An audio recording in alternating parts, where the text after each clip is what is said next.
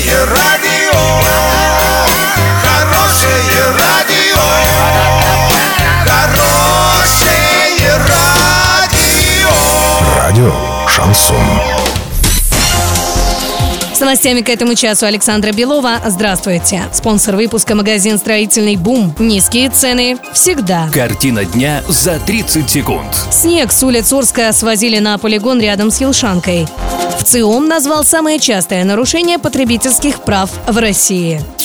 Подробнее обо всем. Подробнее обо всем. Снег с улиц Орска свозили на полигон рядом с Елшанкой. Жители Орска обеспокоены, что когда снег начнет таять, вместе с талыми водами в реку попадут все те вредные и токсичные вещества, что накопились в снеге за зиму. По мнению эколога, снег, который собирается в черте города и вдоль дорог, должен очищаться по очистным сооружениям, как очистка сточной воды. Но по закону это нигде не прописано. Более подробнее об этом на урал56.ру для лиц старше 16 лет.